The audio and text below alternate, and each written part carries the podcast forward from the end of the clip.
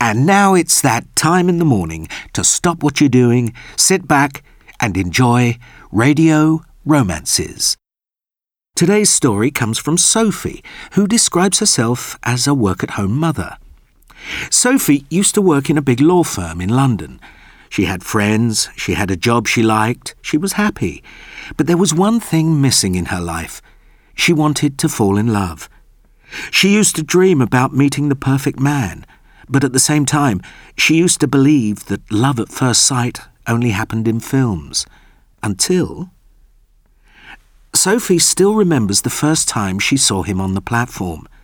She was waiting for her usual train to work. She recognized lots of the regular passengers, but this time there was a new face, a tall, good looking guy in his twenties.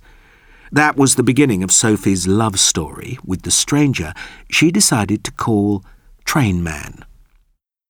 In the mornings, on the train, she used to sit where she could see him.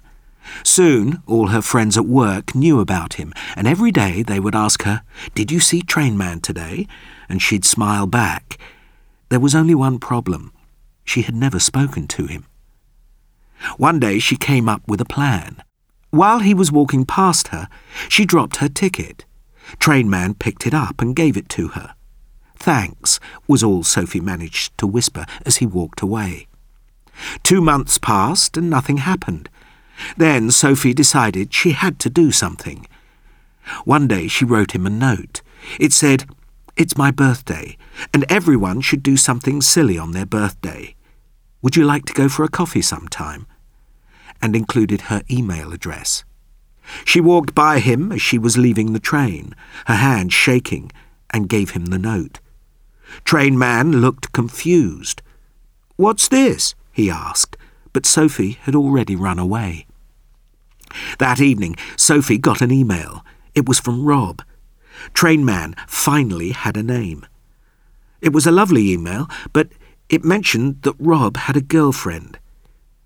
The next day on the train, they smiled nervously at each other, and that was all. And so life went on until a few months later when Sophie got the best email of her life. It was from Rob. He had split up with his girlfriend a few months before, and now that he'd got over her, he had decided to write to Sophie. She couldn't believe it. He was asking her out. Three days later, they went on their first date. They started going out, and they fell in love. Some months later, on a train travelling across Australia on holiday, Rob asked Sophie to marry him. They got engaged, and then they got married the following summer. A year later, they decided to start a family. Today, they have a daughter called Megan, and Sophie still calls Rob her train man.